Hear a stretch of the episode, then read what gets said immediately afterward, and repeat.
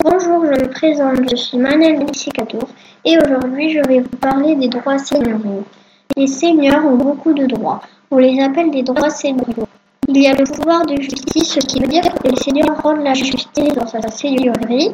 Il y a aussi le pouvoir économique, ce qui veut dire que les seigneurs peuvent obliger les paysans à payer des impôts comme les banalités que payent les paysans pour l'utilisation du four et du moulin.